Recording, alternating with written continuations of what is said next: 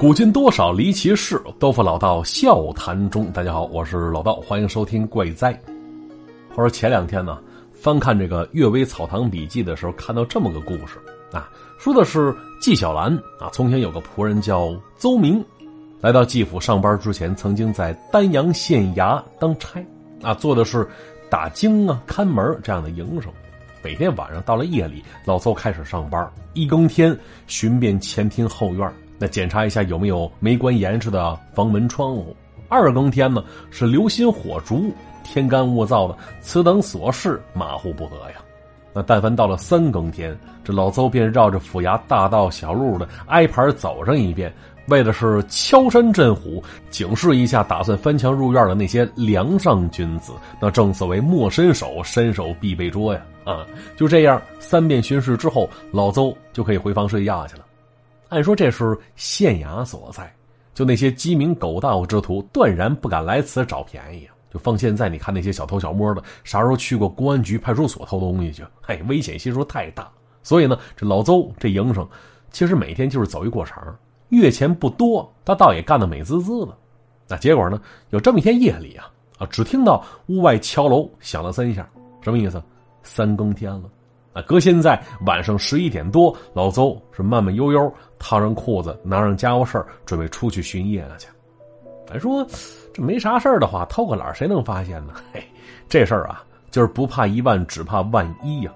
刚才说了，这老邹后来去了纪晓岚府里干活去了。至于为什么，还不是因为有一次巡夜偷懒本以为县太爷睡得正香，不清楚夜里咋回事结果那天赶巧正赶上三更天，县太爷起来解手，却见到院子里是静悄悄的。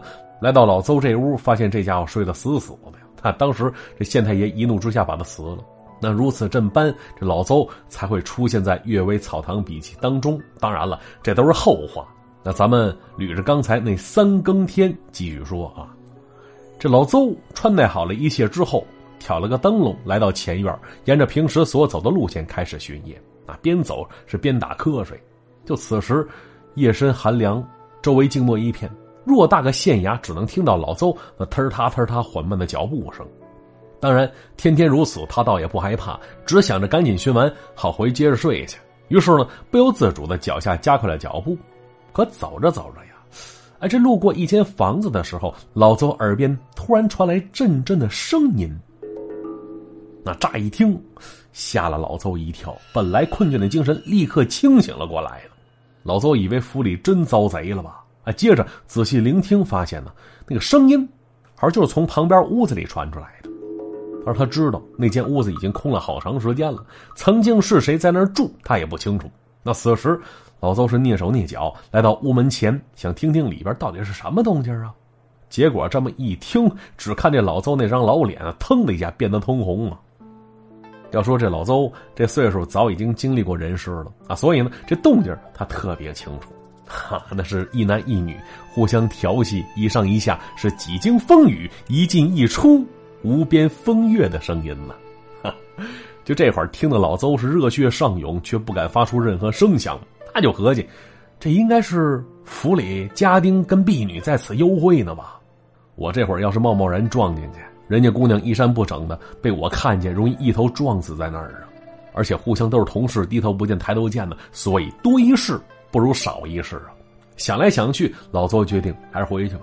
于是他缓缓站起了身子，揉了揉蹲麻了的两条腿，之后是略有不舍的回到房中了。可是你想啊。这老汉独自一人在此生活，在听了满耳朵的那个声音之后，就这会儿哪还有心思睡觉啊？这老邹只觉得浑身燥热，之后是灌了两碗井巴凉水，这才勉强睡得着啊。而这事儿，他是始终没跟任何人提及。那只是从那天开始，晚上巡夜的时候，这老邹起的是干脆利落啊，别人不清楚，他心里面清。他就心想着，如果再被他遇到那天晚上那动静的话，嘿，那高低扒门缝，瞧瞧里边的风景哎，就这样，这老邹工作是一如既往的继续着。结果呢，之后一个月时间过去了，啊，什么动静都没出现，老邹也没再遇见这等香艳之事。哎，可是呢，就在他无比失落之时，一天晚上，还是路过那间空屋子的时候，啊，就那种不可名状的声音再次出现了。啊，老邹心中大喜，心说终于让我盼来了。于是他是轻手轻脚来到空屋窗根底下，小心翼翼是推开了窗户一条缝隙。啊，结果他发现这里边啊，确实有俩人，一男一女不假。可借着清冷的月光，老邹心里犯嘀咕了，心说这俩是谁呀？这会儿脱了衣服怎么不认识了呢？哈哈，要说此时那已经是天寒地冻的时令了，屋里常年空着，从未生过火，也没有任何取暖设备。可这会儿呢，那俩面生之人竟然赤身裸体缠在一起，丝毫感觉不出寒凉的意思。老邹纳闷之余。依然是目不错视的看着，结果看到激动之时，脚下一个没留神，一屁股坐地上去了。只听这寂静的夜里一声响起，哎，紧接着屋中那俩人竟然凭空消失了踪影，不见了。那看到这儿，这老邹有点害怕了。你设想一下，这凭空消失，这寻常之人哪里能办得到这种事儿啊？如此诡异，难道说这屋子里闹妖精了？于是，这老邹将此等奇异之事跟自己好朋友，也是府上的伙夫讲了一遍。听完之后，伙夫沉默了片刻，他脸上挂着一种埋怨的神色，那意思有这个好事你怎么才说呢？啊！然后思忖良久，说了一句：“嗨，兄弟，那间空屋子呀，原先是老爷之前的一位师爷住在那儿的。要说那位师爷，可真是有意思的人呢。啊，水平不高，但手里总是有各种各样稀奇的玩意儿。”那我记得当时那位师爷是时不时会拿出一个白色的小扁盒子，在手里是反复把玩，而那盒子白如玉雕，跟象牙做的似的。那最神奇的不是外表，而是翻过来你看吧，另一面啊，却是漆黑如墨的，而且盒子下边有个机关，触发之后，那黑色一面啊，竟然会出现一对男女，是旁若无人的在做那等香艳之事啊！哎。而且他俩一点都不带脸红的，那就是这么一个小盒子，师爷是视若珍宝，白天随身携带，夜里藏在枕头下边，时常拿出来赏玩一番。可后来呢，这等宝物啊，竟然被那师爷弄丢了，之后找遍所有地方都未曾寻回，啊，估计啊是被人盯上偷了去了吧。那今天兄弟，依据你的描述。是不禁让我想起了当年那位师爷，他手里把玩的那个小扁盒子了。你说这师爷不在这儿了，那盒子是不是留在了房中？现如今成了精在那作妖呢？那一听之下，老邹也非常好奇呀，就问了一句：“说师爷后来去哪儿了？”结果那伙夫不无惋惜的说：“嗨，神秘之人那自有一番神秘的做派。后来呀，那位师爷不告而别。”别说我们这些下人了，哎，就是老爷他本人也不清楚师爷他到底去了哪儿了。那之后，这俩人也没敢声称，偷偷摸摸溜进了那间空房子里，一番寻找，却并没有找到那个神秘的小盒子。那想来这玩意儿对人也没啥害处，所以呢，就这事儿后来也就不了了之了。那至于那每次都在深夜里上演的小电影，打那儿开始也没再出现过。那节目刚开始啊，先讲这么一个小故事，是我之前看来的。那故事讲到这儿呢，这纪晓岚纪大学士不无感慨的点评说了：“说那盒子经常被人贴身放着，那估计时间一久，吸饱了人的精气，久而久之，便幻化成了人像了吧？但咱们得说啊，这纪晓岚他即使再聪明，不也是古时候的人吗？现如今那些玩意儿，他上哪儿见去呀？所以这故事当中那所谓的小盒子。”怎么听怎么像是个手机呢？而且是个放了毛片的手机呀！哈，但是啊，这里有个逻辑，什么呢？你试想，古代唐朝跟清朝对咱们来说区别大吗？都是古代人，技术也不可跟现如今同日而语。那反过来对比清朝跟现在区别大吗？嘿，那简直是天渊之别呀，翻天地覆的变化。那科技是呈指数级飞速发展，越来越快，所以从今天算起，往后算个一百来年，会变成什么样，咱们谁也不敢想象啊，那也想象不到。可是这两百多年前，这纪大人府里一个仆人，你说他是依照什么能想象出来这个手机的呢？或者说，这事儿难道是真的？那假如这事儿真是真的的话，有一种可能啊，什么呢？就那个师爷，会不会是现代人带着手机，带着现代的玩意儿穿越回去了呢？而后来师爷不知所踪，你说会不会到点儿了又穿回来了？哈哈，啊，尽管这想法不靠谱啊，可试问古往今来多少个发明创造，起初不都是出自一个不靠谱的想法吗？曾经翻过一个网络小说，里边有个选段，沙雕气质扑面，但是创意满满的。说的是主角是个高中生，结果一次机缘巧合，跟班里一位同学一起穿越到古代去了。啊，莫名其妙的，这位同学还当上了一国之君了。可周遭都是古代人，没啥共同语言，所以普天之下，那只有那个跟自己一起穿越过来的同学，才是他最亲近的人呢。那现如今失散了，那怎么办呢？找吧。小伙琢磨怎么找他呢？想来想去，想出一个办法来，说是写了一个上联然后贴出黄榜，找出能对出下联的那个人。而那个上联只有五个字，是这么写的：说是奇变偶不变。哈哈 就这么个上联啊，我估计对穿肠看了都吐血呀。那说回到穿越，其实没必要非得咔嚓一下干回到唐宋元明清那些朝代。那假如你要从今天穿到大前天去，那也算成功了。可纵观各种靠谱不靠谱的小说，这穿越，哎，都是往前穿，很少有去到未来的呀。那怎么回事呢？嘿，想想也是，未来啥样，这作者呀还得使劲构架科幻背景，事儿太费劲了。估计很多写小说的写到这儿就放弃了。这是客观原因。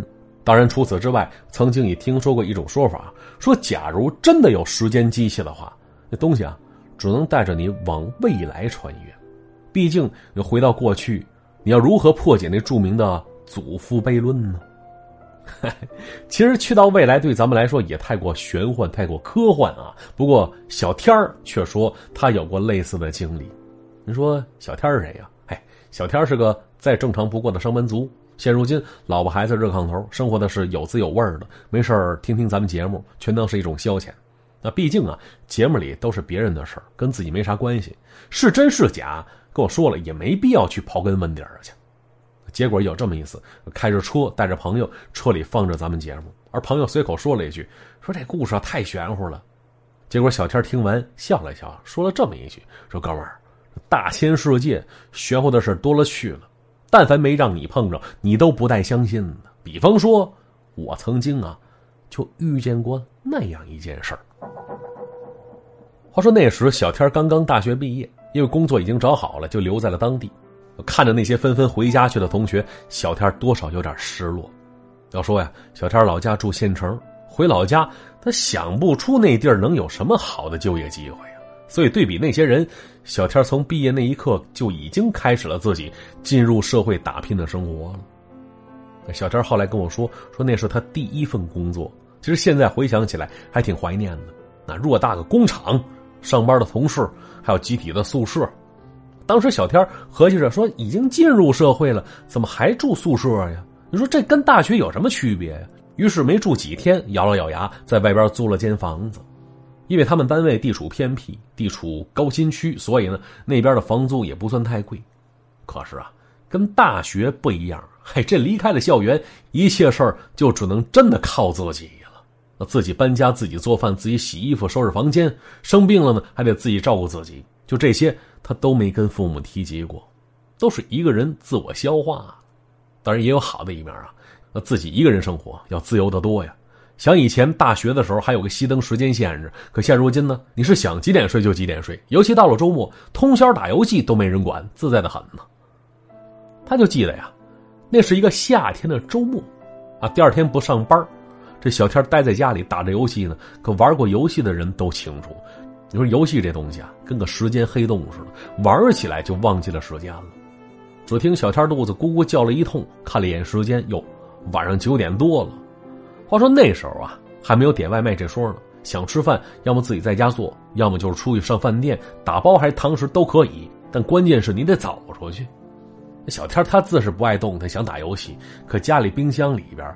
还存着一根大葱、两瓣生蒜、一块生姜，就这三样调料级别的食材，你说能做出什么顶饿的料理呀？嘿，没办法，小天尽管心系副本，但肚里急火中烧，最终还是穿上了衣服走了出去。一边下楼一边想着：你说是吃烧烤配冷面呢，还是点个炒菜配米饭呢？哈哈，正想着呢，三两步，这小天出了小区了，来到了一处夜市说是夜市啊，不至于那么繁华，只是连排的饭店，再加上一些沿街的小摊贩，卖个煎饼果子、烤个鱿鱼、炸个鸡柳之类的。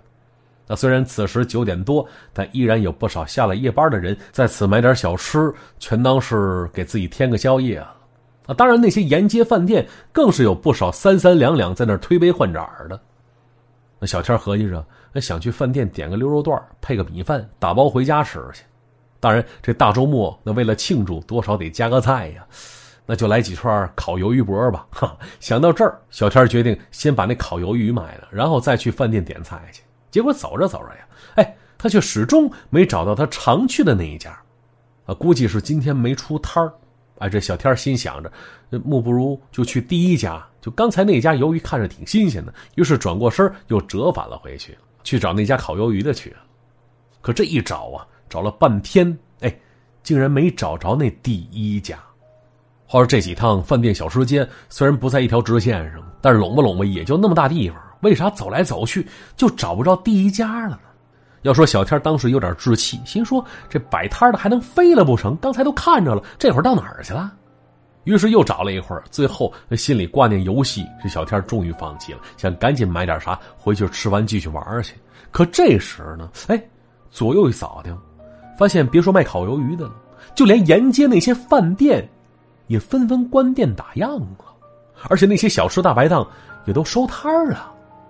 那当时小天有点纳闷心说这些做买卖的怎么说撤就撤呀？这才几点呢？于是他想找一家没收的，赶紧买点啥。结果呢，走来走去，小天竟然迷路了。那看着周围，一时间分不清东南西北，找不见自己来时的路了。要说这小伙来这儿确实时间不长，周围环境也是刚刚摸清楚。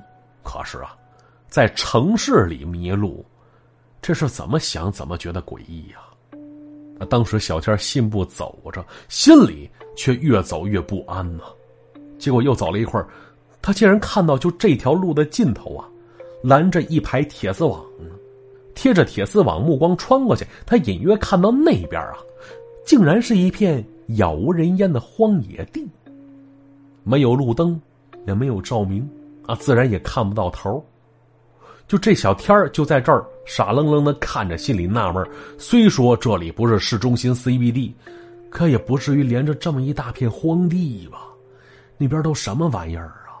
啊！当时小天扒着铁丝网，看着那边，心里也想不明白这怎么回事半天之后，这肚里一阵叽里咕噜的响声，把他瞬间拉回到现实了。心想赶紧找吃的去吧。结果一转身，这小天懵了，怎么了？就眼前一盏路灯都没有啊！来时的那条街道看上去漆黑一片，而之前那些店铺虽然打了样，但还有些许亮光。可此时也同样是漆黑一片呢！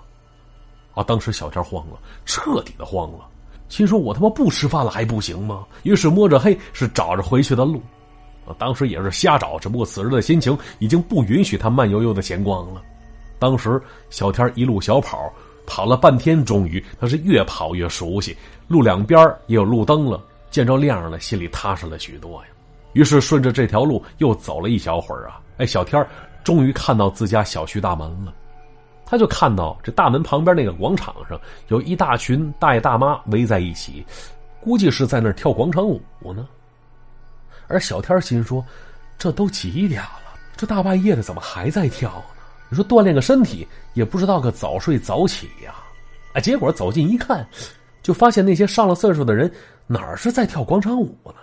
他们一个个动作缓慢，原来是在那打太极拳呢。而这时，小天感觉很不对劲儿啊！哎，抬头一看，发现天哪，竟然有亮光因为之前出来买饭，哎，出来的匆忙，想着一会儿就能回去，所以手表啊、手机都没带。而此时见到这种情形，那小天赶紧拦下了一位在旁边跑步的大爷，一打听时间，那大爷竟然说：“就这会儿啊，已经快早上五点了。”而小天后来跟我说：“说当时啊，他那脑瓜子是嗡的一下，那一刻自己有点不知所措，因为在他的印象当中，晚上九点出的门，走了半天，多说走了一个多小时，这会儿顶多也就十一点多，可周围那些晨练的。”还有天上那越来越亮的天儿，无一不在告诉自己，就此时确实已经是早上了。也就是说，这小天愣是走了一宿啊，但是他却一点感觉都没有，始终坚信自己只走了多说一个来钟头，毕竟自己他一点都不累呀。而当时小天还吃什么晚饭呢？直接奔了早点摊几个包子，一碗豆腐脑。到了，他也没想明白，这夜里十一点到早上五点这段时间，他到底去哪儿了？难道真像小说里写那样，自己穿越了？小天当时讲的时候，还特意求我问问大家，说有没有跟他一样经历的人在？虽然无法解释，但最起码有个相同的经历，自己呀也不至于那么害怕呀。好了，大家伙想说什么，记得在节目下方的留言区留言啊。那故事就先讲到这儿，接下来看一下往期的留言板。首先要恭喜毒蘑菇夺得上期节目的王者沙发，恭喜一下啊！再来看身本相佛心向道说了，说哎老道啊，你用那个柠檬汁在镜子上写最好。记得上次啊，我是准备写我死的好惨，结果写到最后这柠檬汁没了，所以就少写了一个字儿。这是啥意思？最后写成什么了？啊，我死的好惨，惨字没写出来，写成我死的好。哎呦，我猜你那个字下边啊，有给你点赞的，死的好啊，死的好。这我叫大锤不姓王，他说了，说道你不如安心做主播吧，收费的那种，我愿意给你花钱。说书的时候是不是开个车？估计会大火的。哎呦，支持我的方式很多种啊，点赞、留言、打十分啊都行。还有支持节目的推广，也是支持我的一种方式。比方说，这省钱小助手还有没加的吗？赶紧再提醒一下，这东西太好用了。网购想省钱，千万别忘了添加省钱小助手。双十一刚刚过去，双十二是近在眼前。所以你急需这款省钱神器，记住微信号幺三二六零四六幺三二九幺三二六零四六幺三二九。添加成功之后，即可按照步骤操作，会发现商品商家都不变，变得只有价格是实打实的便宜了。这就是黑科技呀！而且淘宝、天猫、京东、拼多多都可以使用。网购拔草从此不再肉疼。据说啊，就现在为了迎接网购节，人家特地是调整了返现比例，照比之前返的更多了。所以赶紧添加微信号幺三二六零四六幺三二九幺三二六零四六幺三二九，感谢各位的支持。好，再来看其他朋友留言。这李九哥说了，说下夜班下着大雪，跟喜欢的人分享了一下这城市的初雪。那骑车到门口开始疯狂漂移，哈哈，躺下之后看到老道更新了，用老道的声音结束这一天，挺快乐的。感谢老道，抱拳老铁。嘿，不是九哥。你说你躺下之后听节目，躺哪儿了？不是你疯狂漂移之后直接躺下了，很容易让人误会，以为你躺地下了呢。哎，赶紧起来，地上凉啊，别作病了。